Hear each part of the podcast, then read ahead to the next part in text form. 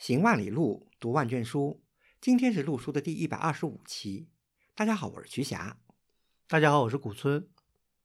录书是一档讨论艺术和历史的播客节目。我们追求行知合一的学习体验，行路读书，知其然更知其所以然。欢迎大家订阅收听。我们诚邀您参加录书的会员计划。您的加入能让我们行得更远，读得更多。有关会员计划的详情，请访问陆书八八点 com 斜杠 member，或者添加陆书的微信号 a r t i n s i t u 二零一八联系我们。我们今天这期节目的题目呢，叫马尔罗的犍陀罗。那么马尔罗是何许人也呢？大家去百度或者去谷歌的话，就会知道马尔罗呢。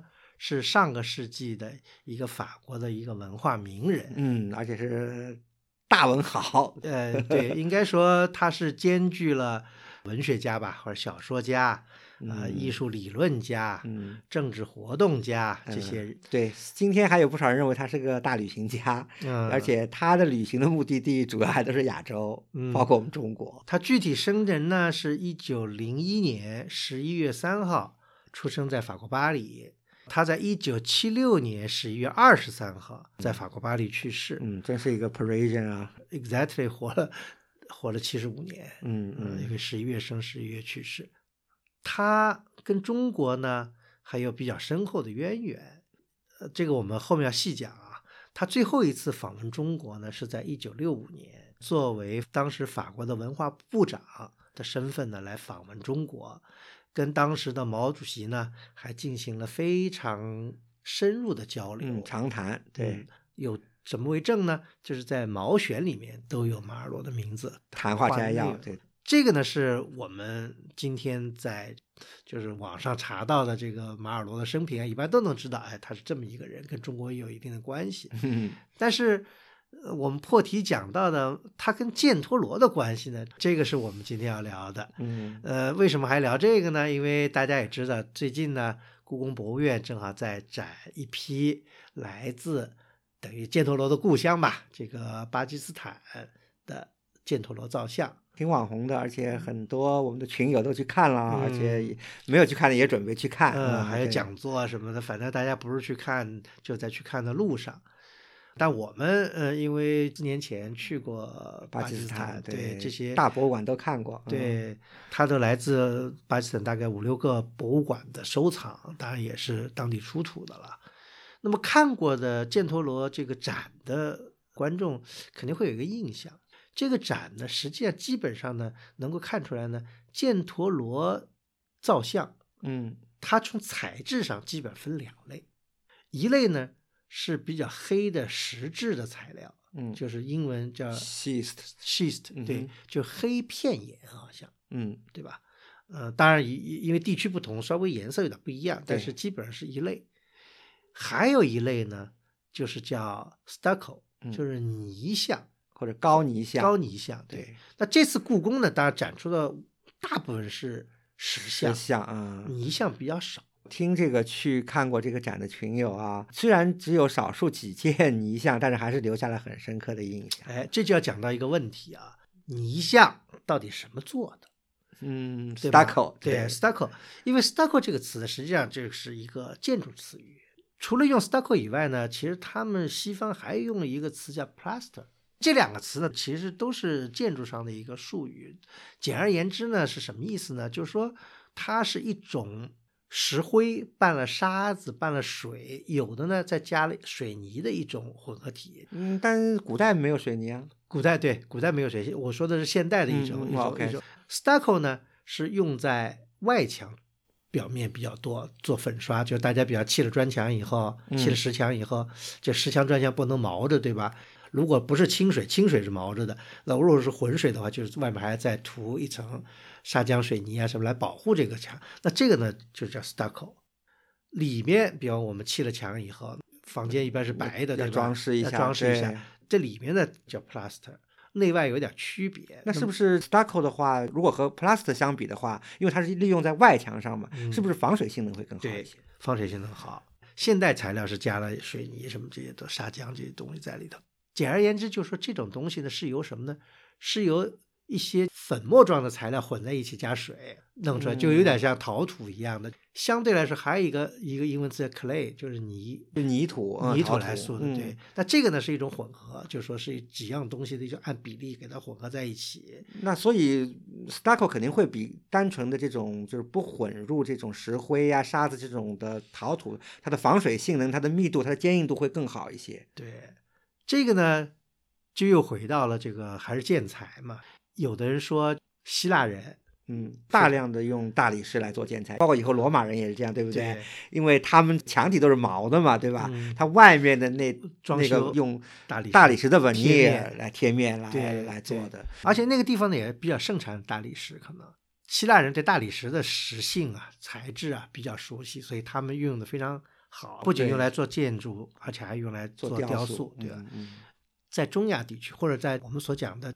犍陀罗为中心的一个周围这样的一个地区吧，下面我们就用中亚地区来代表，实际上实际上是包括今天巴基斯坦这些地区，这些地区的建房子跟我们中原地区不一样，我们中原地区都是木头，主要以这个木头的木头架墙不是很重要，对，那边呢但是墙，墙呢也是需要就是说内外要进行保护嘛，不能是光的墙，因为这样的话一个不挡雨，一个还容易渗水啊什么的，所以它外面都要用。高泥就 stucco，对，在犍陀罗地区呢，对这种建筑材料的性能呢，可能比较了解，所以他们不仅用在建筑上，也用在了这个艺术创作上面。对，嗯，可能是这样的一个情况。还有一个比较有意思的现象啊，因为大家在博物馆里也看到了，就是完整的 stucco 的像其实挺少的，大量留下来的，包括就是考古出土在现场看到的，经常是什么头像滚在地上了，身子呢基本上。就已经消失了，尤其大象、小象，它有全身都是用 stucco 用高泥的，但是对大象来说，它基本上只是头部用高泥，或者是说需要一些精细雕刻的那些四肢部分，手啊、足啊，因为露出来了嘛，哎，它这个用高泥，但是你大块的那种身体的部分呢，一般只是用 clay，嗯，只是用泥土，正因为它的防水性、硬度、密度有不一样，所以呢，经过这么岁久日深啊。高泥的部分它容易保存下来，而只是用泥土的部分呢，clay 的这部分呢，经常就已经消失了。这容易理解，因为高泥这部分可能价格还应该比纯粹的泥土要贵。那另外一方面呢，相比石像来说呢，这些高泥像呢，因为它的材质更容易操作，所以呢，它的表现力呢可能更生动，使得。高泥像容易给大家留下一些比较深刻的印象，对对吧？这个这个确实是这样。因为那个石像，因为它毕竟它是黑的，对吧？以前不知道怎么样，但它也漆金啊，也上颜色。以前有漆金，对，但现在都是黑的，所以看起来都是黑乎乎的，就是这种表现力不像高泥像，因为它是基本上是一种浅色的，对吧？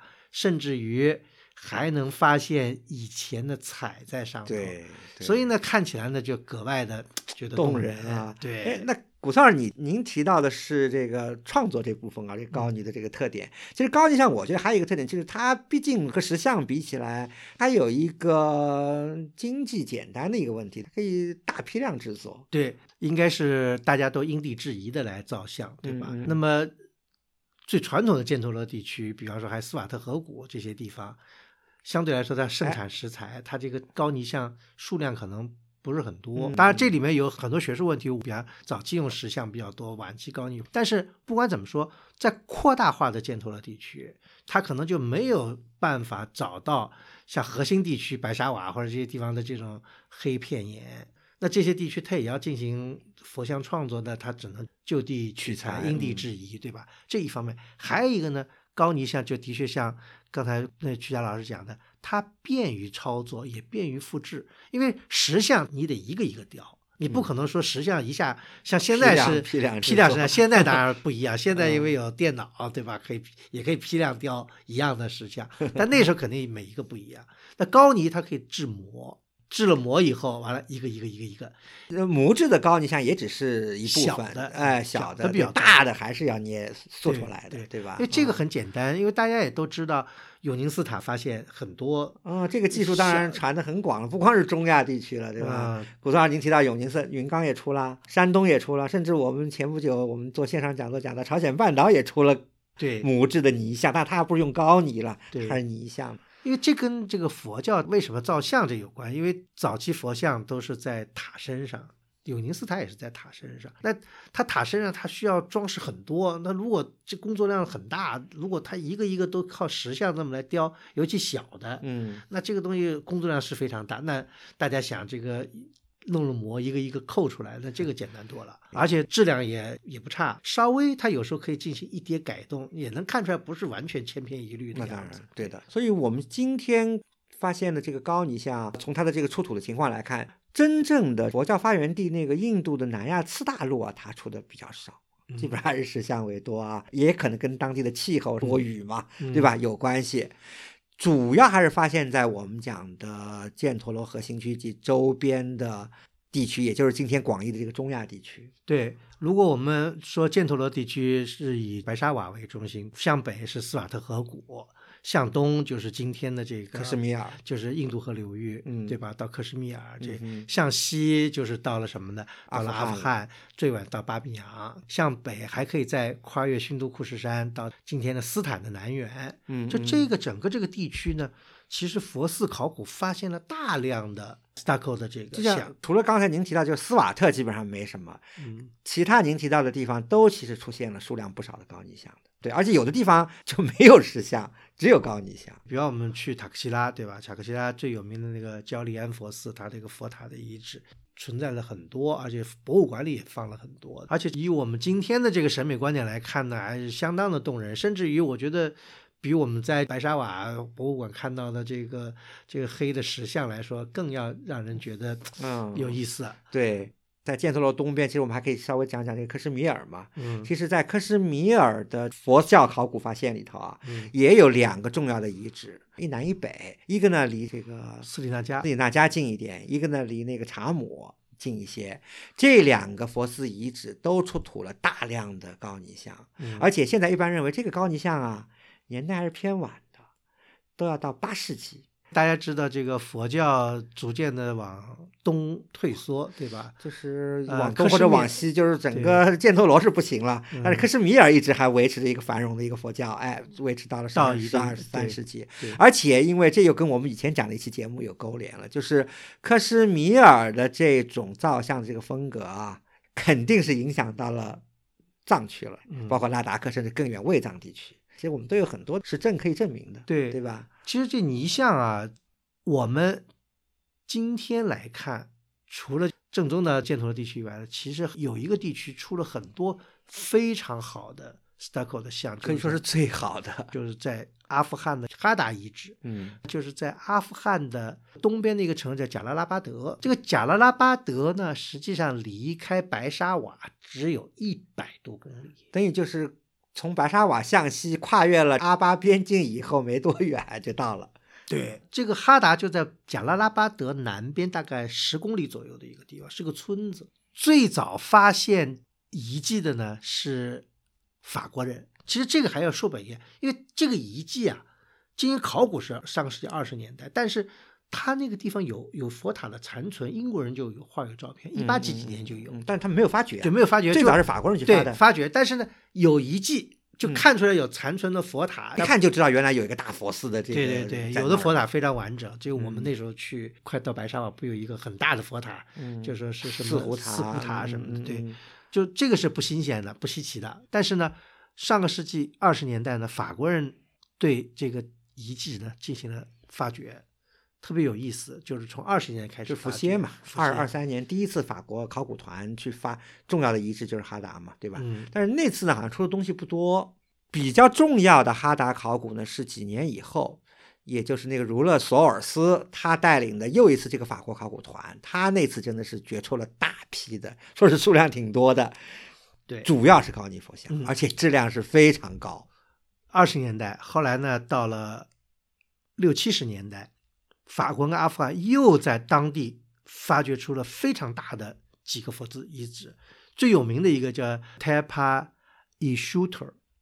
很遗憾啊，这个遗址后来在阿富汗内战中被毁掉，但是有照片留下来，嗯，相当震撼，特别有意思，而且数量很大，嗯，范围很广，而且这个这个造像特别生动。你看了那个照片以后啊，觉得这个哎呀，真的是，但年代大家有各自的说法，有的说早，有的说早，有的说晚，对。嗯。但是不管怎么说，这这批照相非常生动。这个相比之下，它的这个生动度啊，就是我觉得比我们今天能看到的塔克西拉地区的要生动的多。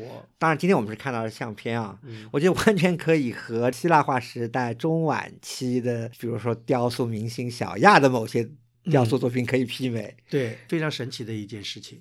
更遗憾在什么地方？今天真的是扼腕叹息啊！就是因为当时的考古理念不同了，不像二十年代伏羲去发，二八年索尔斯去发，对吧？他们发现这些佛寺遗址，他们清理以后，他们把重要的 objects 雕塑都取回去了。所以今天我们在集美能看到，对不对？六七十年代当时的考古理念是什么？就是原地原址保存。但这因为取回去也有诟病啊，大家说这个这个这个帝帝国主义对吧？就把这个东西都拿回他们的博物馆去了。后来随着这个民族国家的兴起跟这个民族复兴吧，基本上就不允许你把这些东西再代理，你你只能放在这个地方。所以呢，很遗憾呢，这些东西呢都被毁掉了，只有照片存留下来。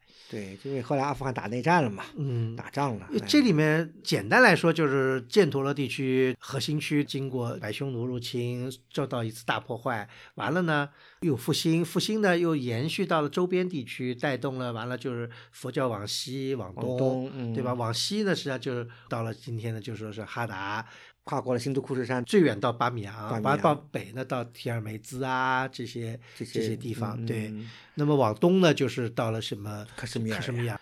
其实这个跟玄奘所看到的其实是很印证的。其实今天他们很多断代也是以玄奘当时的一些所见所闻，就是《大唐西域记》里写的，也是一条重要的一个佐证嘛。因为玄奘从粟特地区以后往往南过了。铁门，然后到了所谓的吐火罗国以后，巴米扬那边跨越新都库什，到了今天喀布尔，就是哈达这边，然后再进入犍陀罗嘛。他也写的很清楚，就是哈达那个地阿富汗那一块儿，佛教还是比较昌盛的。但是到了犍陀罗，至少玄奘在七世纪初看到已经基本上已经不行了。当然，这些也是一些就是没有成为一个非常定论的视角，因为文字资料比较少嘛。还有一个呢，就是比方说这些寺院到底的年代是多少，也大家各有说辞。细究这些佛像的年代呢，的确现在有一定的难度。比方说，大家去跟同时代的罗马呀、希腊进行比，图像是有可比性，但是真正的这种风格上来说，真的是蛮难蛮难下定论的。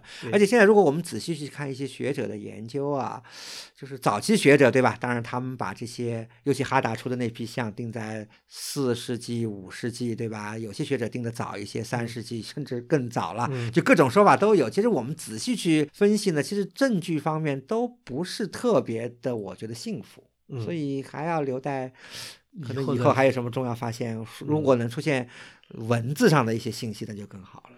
至少到目前为止还没有这方面的一些考古材料。呃，我们现在扯得有点远啊，怎么跟这个马尔罗发生关系？大家 听到现在还没听到是吧？这里面马上就要发生关系了，为什么呢？